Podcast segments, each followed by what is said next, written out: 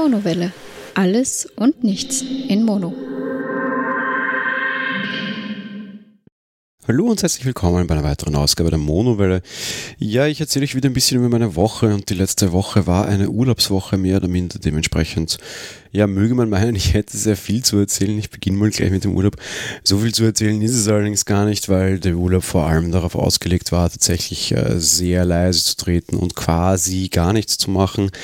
Das ging mehr oder minder relativ gut. Wir haben uns dazu entschieden, ähm, ein bisschen einfach nur in Österreich zu bleiben. Da gab es auch noch irgendwie ein paar Gutscheine, die quasi offen waren und die noch aufgebraucht gehörten und dementsprechend dann dazu entschieden, die so ein bisschen zu verbinden, mehr oder minder.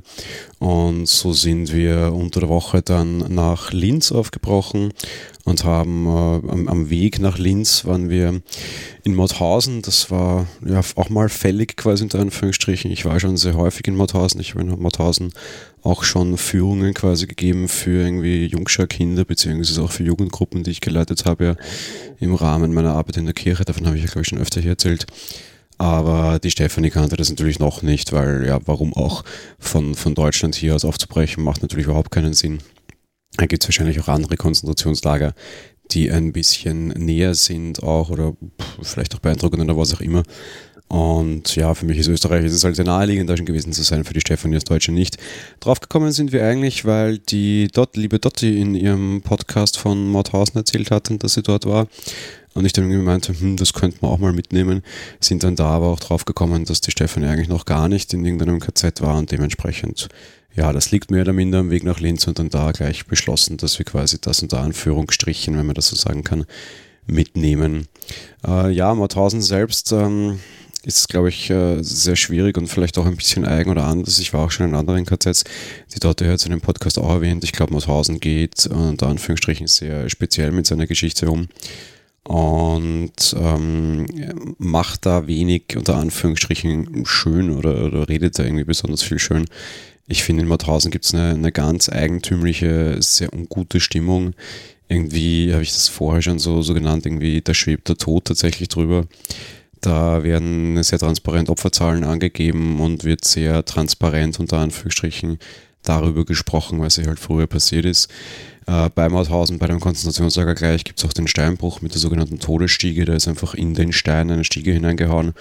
Die konnte man früher auch gehen. Da wird einem dann sehr schnell klar, dass man selbst in gutem Zustand, wenn es nicht nass wäre, man körperlich nicht komplett runtergerockt ist, diese Stiege schon sehr herausfordernd ist. Wenn man bei dieser Stiege runterrutscht, dann ist es vorbei. Die hat keinerlei Sicherung links und rechts auf der Seite.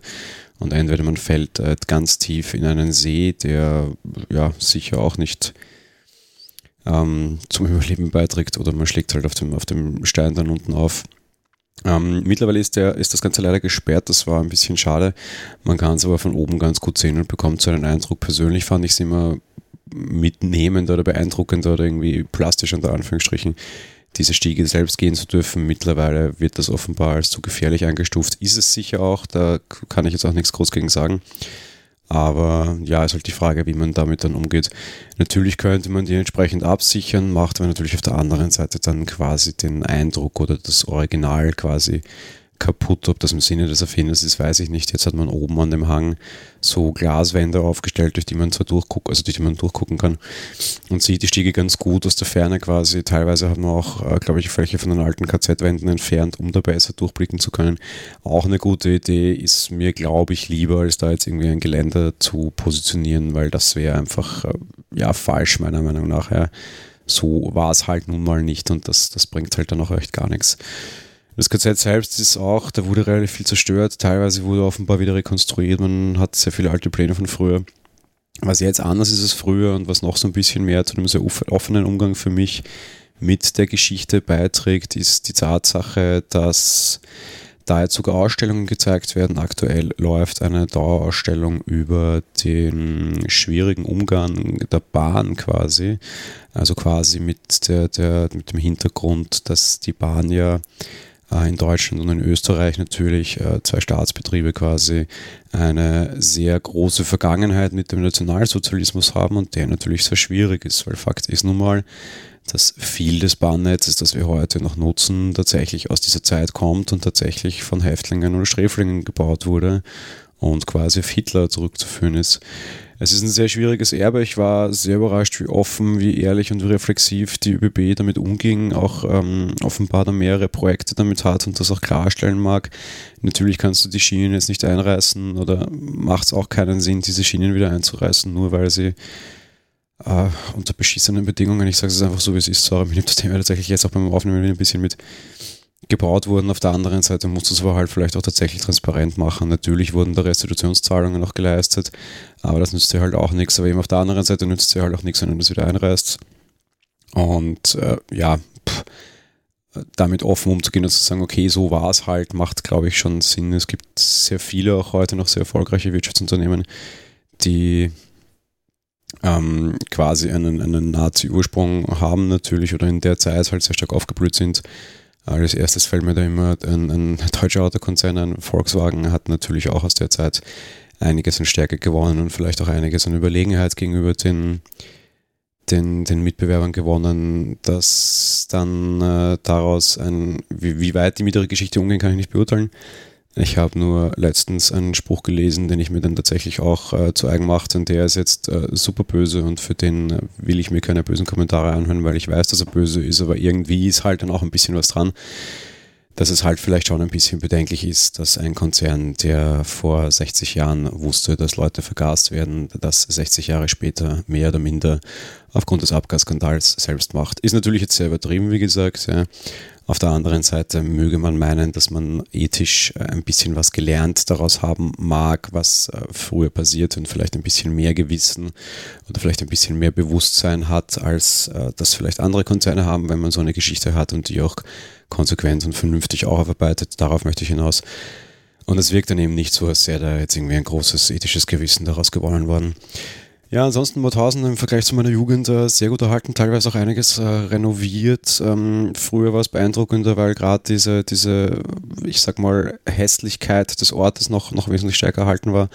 Heute ist es renoviert, also es sieht optisch nicht mehr so besonders hässlich aus.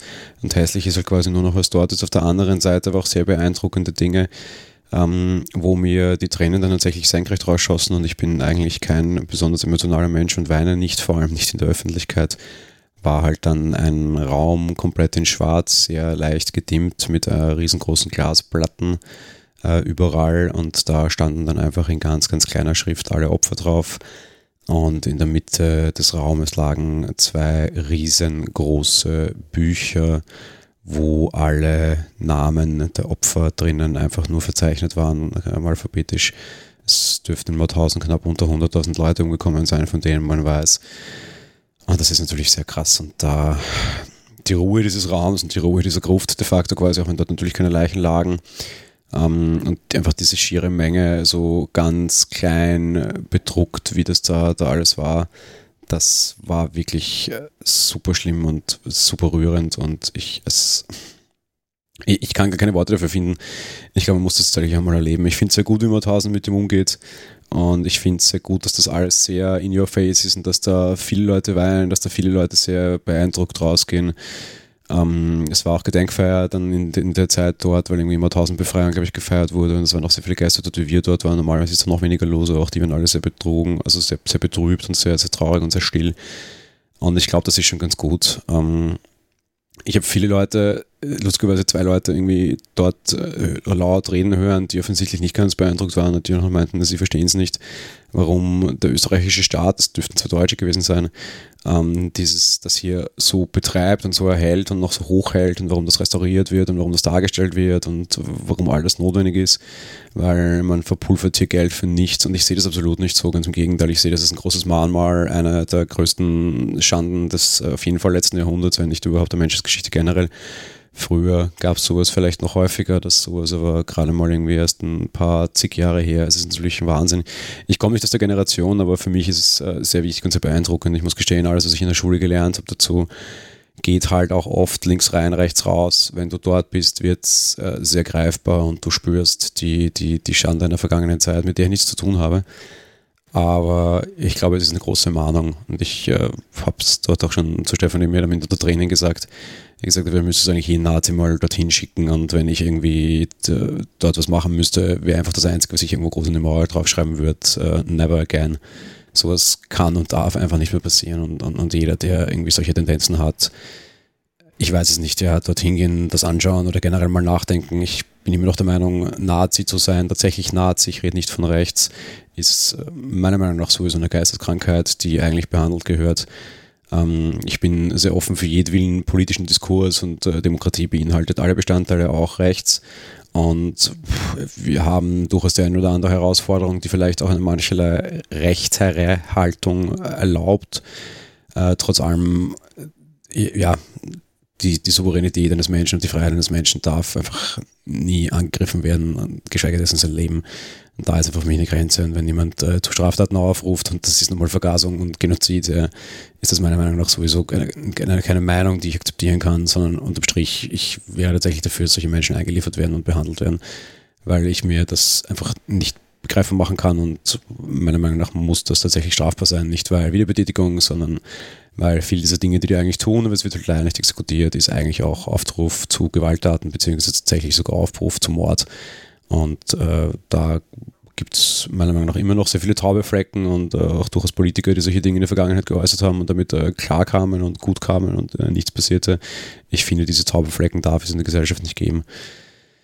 Und ich finde, der Umgang damit muss sich tatsächlich ändern. Äh, wie gesagt, rechte Einstellung ist nicht meine, kann ich mehr nachvollziehen und sie gehört zu dem politischen Diskurs und zu einer offenen Gesellschaft dazu und einfach das immer abzukanzeln und diesen Leuten nicht zuzuhören, ist eine Sache und ist äh, total bescheuert. Aber auf der anderen Seite den äh, tatsächlich Nationalsozialismus äh, hochzuhalten, wie gesagt, meiner Meinung nach muss es Geisteskrankheit abgetan werden oder zumindest eine Straftat. Ähm, ja, nein, jetzt bin ich äh, zu weit ausgerutscht und zu weit äh, politisch geworden. Entschuldigung, es wird dann aber halt bei so einem Ort vielleicht auch ja, Mauthausen äh, beeindruckend. Wir waren nicht allzu lange dort, nach zwei Stunden reichte das auch, beide sehr still und sind dann aber weiter aufgebrochen nach Linz, um, um dabei zu bleiben. Und Linz war tatsächlich äh, sehr schön. Es ist eine relativ kleine Stadt, direkt an der Donau, recht nett anzusehen. Im Endeffekt waren wir in Linz nur spazieren, ein bisschen auch an der Donau spazieren. Nicht, dass wir den irgendwie nicht auch retten, aber trotz allem, wenn du mal halt auswärts bist und quasi auch deinen Haushalt und so vergessen kannst, ist es ja auch ganz nett. Mal in Linz viel essen, viel spazieren, viel an der Donau, viel mehr war nicht. Ähnliches dann nochmal zwei Tage im Anschluss. Äh, da waren wir dann mitten beim Nationalpark Wühlviertel. Die Ortschaft nannte sich Rechberg, so eine richtig kleine Ortschaft. Dort gab es eine Bank, eine Kirche und einen Wirten, bei dem wir auch einquartiert waren. Das war es dann auch. Allerdings auch einen Badeteich und eben den den Nationalpark, also den, den Naturpark quasi. Naturpark jetzt insofern nur, dass das halt einfach nur irgendwie eine geschützte Zone offenbar war und da halt viel Wald war. Da waren wir nicht viel wandern, da ging es nämlich sehr steil bergauf, bergab, es war auch sehr heiß, irgendwie war das sehr anstrengend. Endete dann auch eher darin, dass wir vor allem am See irgendwie dort gesessen sind und uns gut gehen haben lassen, die Sonne auf den Bauch scheinen haben lassen und einfach, ja, das Leben, die Freizeit und keinen Druck und keinen Stress genossen haben. Das kann natürlich auch gut, also kann man auch mal gut brauchen. Und die letzte Zeit war für uns beide ähm, sehr stressig und sehr aufwendig, auch teilweise in manchen Punkten und auch ein bisschen aufreibend im Sinne der Nerven. Daher war das ganz angenehm, aber auch da in Reichberg nichts Großartiges gemacht. Da gab es auch nichts zu tun. Ganz im Gegenteil, am, am, an dem Tag, wo dann die Steffi noch Geburtstag hatte, das sollte auch unser letzter Urlaubstag werden, hat sie dann als Geburtstagskind beschlossen, dass wir äh, früher aufbrechen, tatsächlich auch und schon untertags nach Hause fahren, einfach weil es da nichts zum Tun gab und weil irgendwie auf dem Hotelzimmer sitzen natürlich entsprechend langweilig gewesen wäre. Darum sind wir nach Hause gefahren und haben beschlossen, dort lässt sich äh, besser herumsitzen in Langeweile unter Anführungsstrichen, als dass wir das, das vom Hotelzimmer machen können. Das bringt äh, nichts und ja, sind dann ein bisschen früher nach Hause, jetzt auch überhaupt nicht irgendwie böse oder so, sondern einfach weil, ja, halt angenehmer. Ansonsten, ja, war da, war da nicht viel zu machen. Generell, wie gesagt, sehr entspannter Urlaub, aber es gibt auch nicht besonders viel zu erzählen, außer dass wir sehr gut essen und ähm, sehr gut entspannt haben und halt auch den, den, den kleinen Ausflug nach Mauthausen quasi gemacht haben. Was ich aber schon erzählt habe vorher und auf das möchte ich auch noch kurz eingehen, wir haben in Linz das erste Mal ähm, Airbnb probiert und ich muss sagen, das lief überraschend äh, gut. Also überraschend gut, das lief super gut.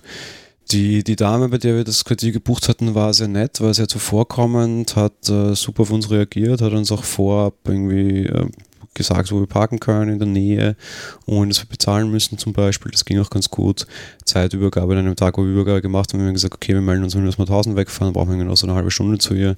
Hat dann auch super funktioniert, waren dann rechtzeitig da, hat die auch schöne kleine nette Wohnung in Linz in der Nähe des Bahnhofs, ziemlich genau bei der Innenstadt. Beste Lage eigentlich. Die meisten Hotels hätten nicht so eine gute Lage und bezahlt haben wir einfach die Hälfte dessen, was wir vom Hotel bezahlt hätten.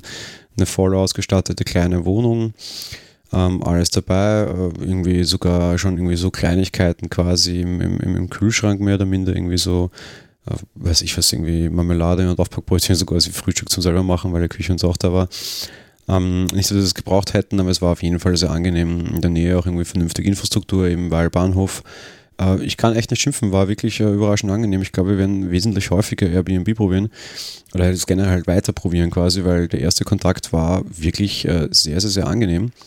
Und ich war echt äh, super positiv überrascht, weil eigentlich, äh, ja, es war, war alles sehr schön und sehr nett. Und hat wirklich passt, also wirklich gut funktioniert, war jetzt auch nicht irgendwie nervig, die totale Freiheit, die war da, als sie da sein musste. Wenn wir nach Hause fahren, haben wir einfach den Schlüssel in ihren Postkasten geworfen und mussten uns auch nicht großartig um viel scheren. Wann wir einchecken, wann wir auschecken, war alles zum Ausmachen quasi. Natürlich musst du dir das ausmachen, weil irgendwann brauchst du natürlich eine persönliche Übergabe. Aber eigentlich lief das alles echt toll und wir werden das sicherlich weiter probieren. Zugegeben gibt es nicht alle Städte, wo sich das auszahlt. Wir haben ja auch für Amsterdam im Herbst geschaut gehabt. Da zahlt sich eindeutig nicht aus. Aber ansonsten war das wirklich eine, eine, eine, gute Sache eigentlich. Und kann ich echt nicht schimpfen. Ich hätte es mir ehrlich gesagt umständlicher vorgestellt, dass das so easy ist und eigentlich, ich sag mal, fast genauso wenig aufwendig ist wie ein Hotel, hätte ich mir nicht erwartet. Und hat mich echt positiv überrascht und war ich echt äh, sehr erfreut dazu. Ja, ansonsten genieße ich sehr den Sommer und genieße es, dass es endlich wieder schönes Wetter gibt. Ich glaube, ich habe an dem Podcast hier schon mal fallen lassen, dass ich ein ganz großer Fan von Eis bin und auch Eis selber mache. Äh, wir haben die Urlaubswoche auch dazu genutzt, so ein bisschen äh, kulinarisch äh, herumzuprobieren in Wien, ganz viele neue Eisläden ausprobiert, unterwegs natürlich jeden Tag, glaube ich, zwei neue Eisläden sogar ausprobiert. Ähm, einfach weil ich da immer neue Dinge entdecken mag und weil ich da so ein ganz, ganz großer Fan, wie gesagt, davon bin. Ach, ja, ich spiele tatsächlich heuer wieder so ein bisschen mit dem Gedanken, ob man nicht vielleicht äh, Geld investieren möchte und irgendwie eine, eine, eine Eisbude äh, tatsächlich sogar aufmachen möchte. Es würde nicht mein Hauptjob werden, davon halte ich auch nichts und das wäre auch nichts für mich.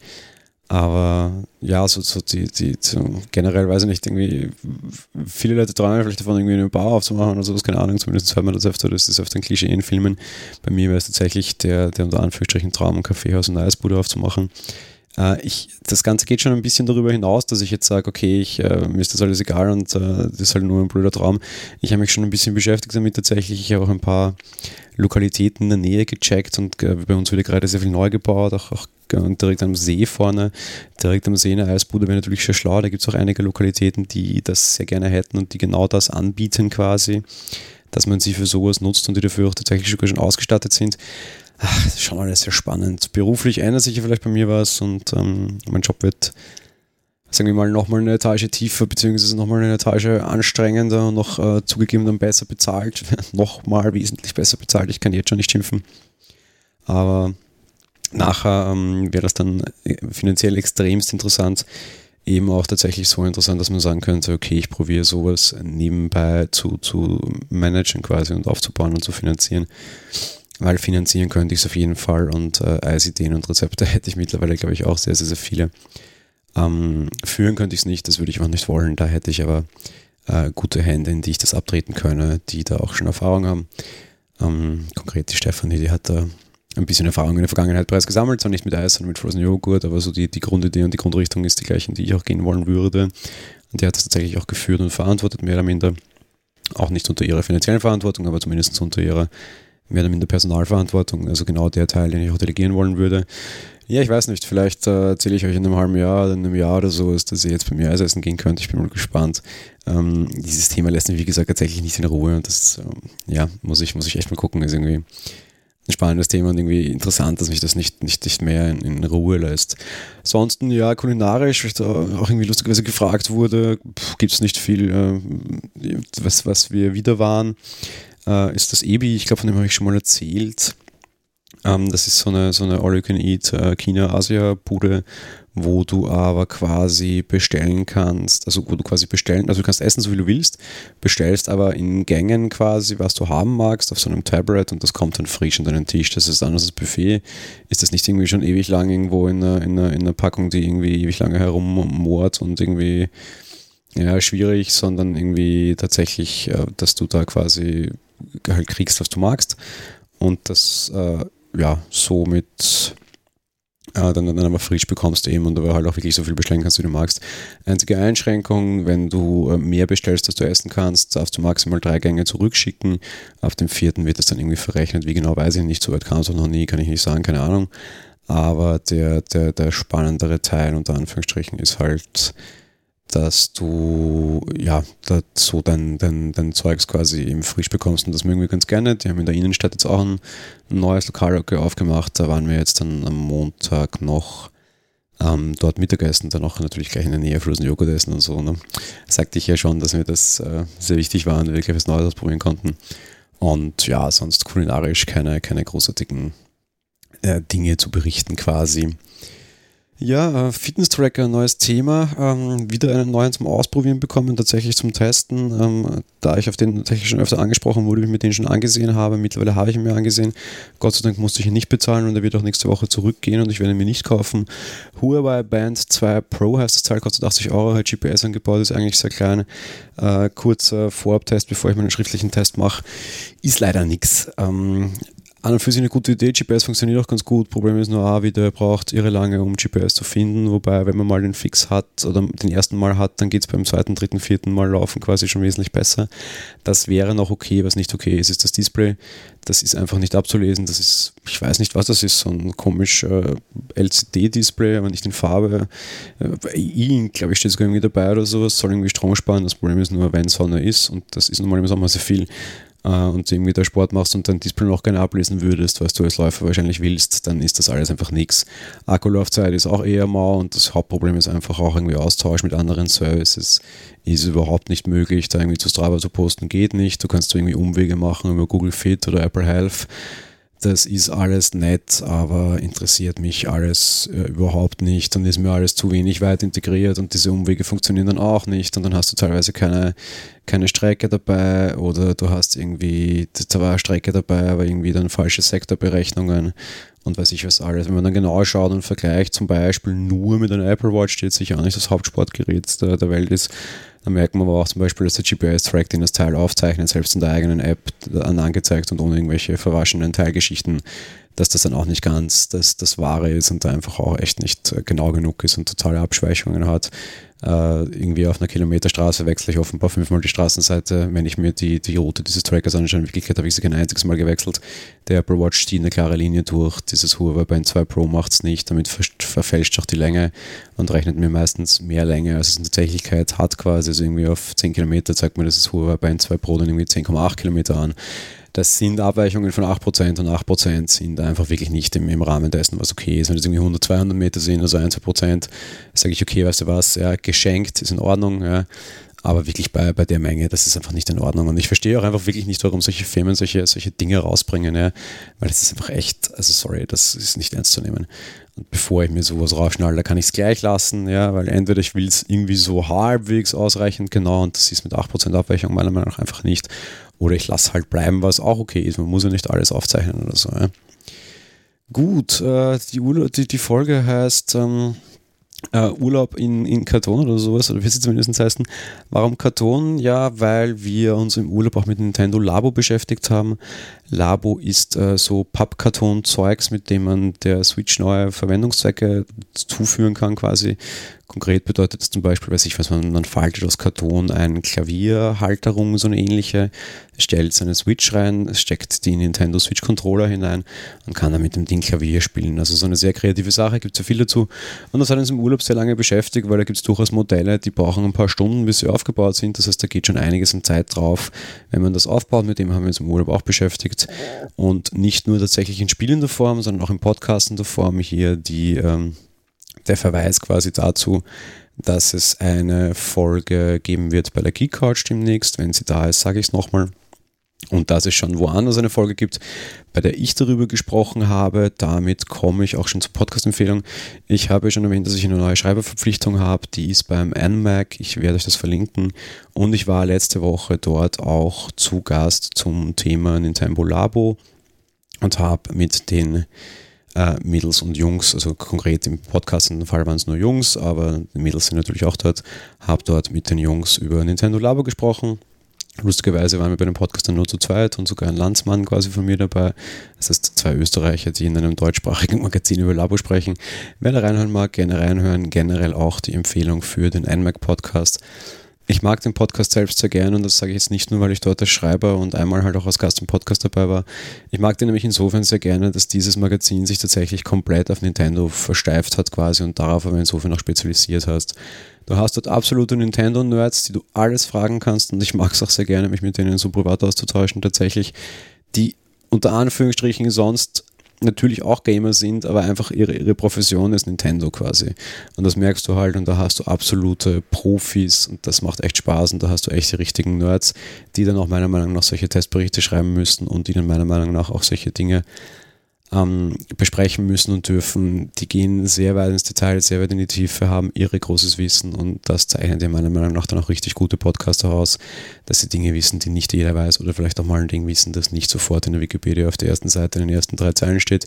Und bei denen ist das auf jeden Fall so. Dementsprechend mag ich auf jeden Fall den iMac Podcast an dieser Stelle sehr empfehlen und als Podcast-Empfehlung für diese Woche nehmen.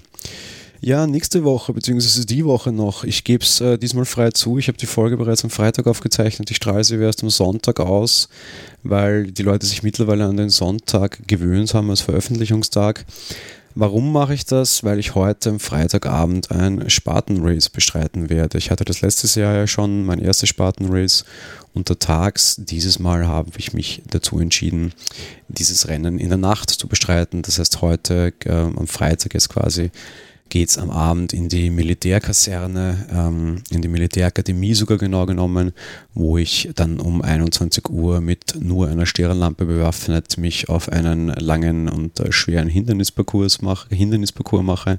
Lang ist jetzt relativ, es sind nur fünf Kilometer in der Nacht durch Stock und Stein ohne Beleuchtung, könnte das dennoch noch sehr spannend werden und dazwischen sind dann halt auch 18 Hindernisse. Das Lustige an der ganzen Sache, ich habe mich dazu entschieden, das mit meiner besseren Hälfte und einer guten Freundin zu machen. Mir geht es heute nicht um die Zeit, mir geht es um das da durchkommen und den beiden Damen auch helfen. Bin nur sehr gespannt, wie das, Team sein wird. Absichtlich heute die Folge aufgenommen zum Spartan Race. Mehr Infos gibt es zunächst nächste Woche, weil, äh, tja, ich mal davon ausgehe, dass ich Samstag, Sonntag nicht wirklich sprechfähig bin, beziehungsweise keine Lust dazu habe. Ich hatte auch das Rennen letzte, letztes Jahr sehr zurückgeworfen, sehr fertig gemacht. Das äh, finde ich immer noch sehr beeindruckend. So lange dauert sie gar nicht und ich würde doch von mir behaupten, sehr fit zu sein, aber das war dann doch mal so ein großes Highlight, auch körperlich betrachtet. Von daher, ich bin gespannt, wie es mir heute geht und ich hoffe, wir schaffen das, wie gesagt, dann nächste Woche auf jeden Fall mehr zum Thema Spartanrace noch.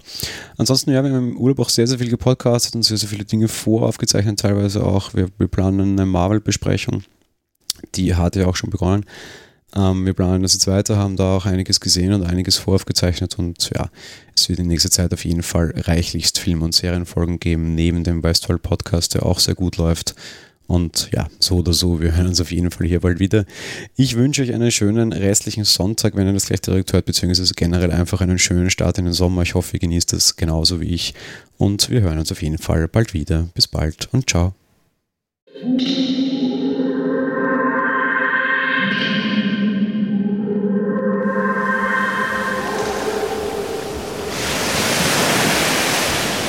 Monowelle ist ein kostenloser und privater Podcast von Jan Gruber.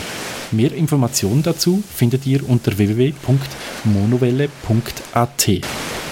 Abonniert den Podcast mit iTunes oder dem Podcatcher eurer Wahl. Wir freuen uns über Kommentare auf der Webseite, Audiokommentare, Empfehlungen oder gar Bewertungen bei iTunes.